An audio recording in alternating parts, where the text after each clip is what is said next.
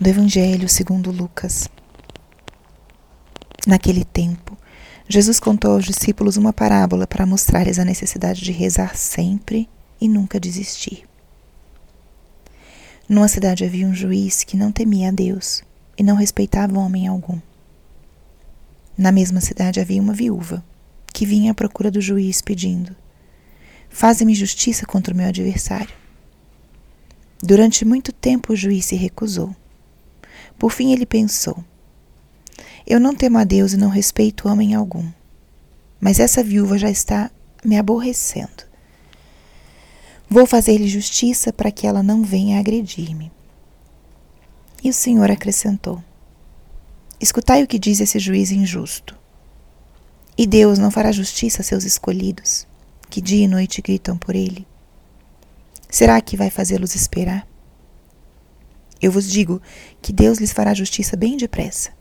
Mas o filho do homem, quando vier, será que ainda vai encontrar fé sobre a terra? Palavra da salvação. Espírito Santo, alma da minha alma, ilumina minha mente, abre meu coração com teu amor, para que eu possa acolher a palavra de hoje e fazer dela vida na minha vida. Estamos hoje no sábado da 32 segunda semana do tempo comum. O evangelho de hoje nos fala sobre a necessidade de rezar sempre e nunca desistir. Todos os dias a gente pede ao Espírito Santo a graça de fazermos da palavra vida na nossa vida. Esse é um evangelho que seria maravilhoso a gente fazer dele vida, realmente. É um evangelho que nos fala da importância de nós acreditarmos, de termos fé. Fé no poder de Deus, fé no amor de Deus, fé na paternidade de Deus. E ter isso como base, como motivação para nossa oração incessante. Aquele que pede, aquele que suplica, é aquele que se sabe necessitado. Quem não tem necessidade de ajuda, quem é autossuficiente, não pede. Mas aquele que é pobre, humilde, simples, estende a mão e pede aquilo que precisa. Pede primeiro porque se sente necessitado. E segundo porque sabe que pode receber a ajuda de outros. Na parábola que Jesus conta, uma viúva pede ao juiz que lhe faça que lhe, se lhe seja feita a justiça. Na cultura do tempo de Jesus, as mulheres não tinham uma participação, não tinham direitos na vida social é, e, na, e na vida cultural. E as mulheres recebiam de, o direito e a proteção de parte dos seus esposos. Por isso a mulher viúva era uma mulher muito indefesa, porque ela já não tinha oportunidades, não tinha chances, e ela dependia realmente da misericórdia das pessoas.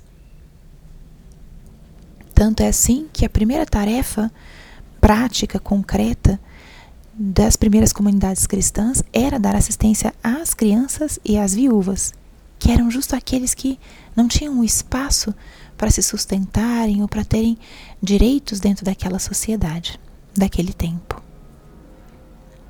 Essa viúva, uma mulher pobre, simples, necessitada, pede justiça. E esse juiz injusto, pela insistência dela, concede aquilo que lhe era devido. Primeira coisa que o Evangelho de hoje pontua é a importância de nós sermos persistentes e perseverantes na oração. Muitas vezes Deus demora em atender-nos para também forjar e purificar a nossa perseverança. Se o que pedimos é algo que realmente precisamos, nós não vamos cessar até alcançarmos. Mas se o que pedimos é algo do nosso próprio gosto ou do nosso capricho, a gente rapidamente deixa isso de lado, deixa isso para trás.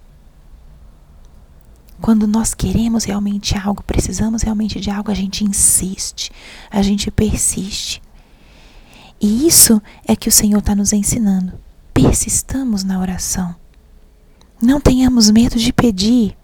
Nosso Deus quer que nós peçamos aquilo que precisamos, porque Ele tem o poder de nos dar e Ele quer nos dar se aquilo for para o nosso bem.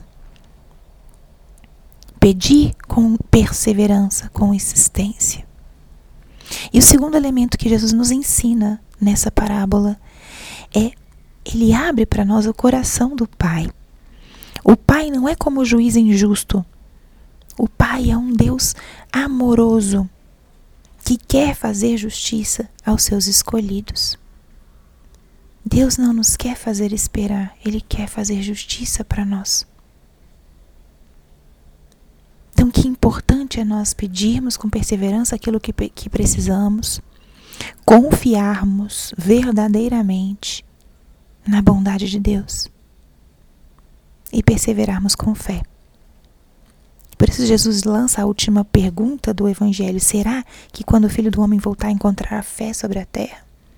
É um grande convite do Senhor a que nós perseveremos na fé, que nós creiamos realmente no seu poder, que tudo aquilo que a gente faça e que a nossa oração seja pautada nessa fé, a fé na graça e no poder de Deus. Então, peçamos essa graça ao Senhor. As graças que mais precisamos, que sejamos persistentes, perseverantes na oração.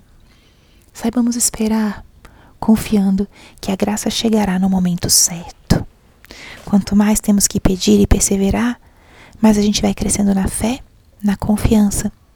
E se sabemos esperar, nós vamos depois cantar as misericórdias e a fidelidade de Deus. Glória ao Pai, ao Filho e ao Espírito Santo, como era no princípio, agora e sempre. Amém.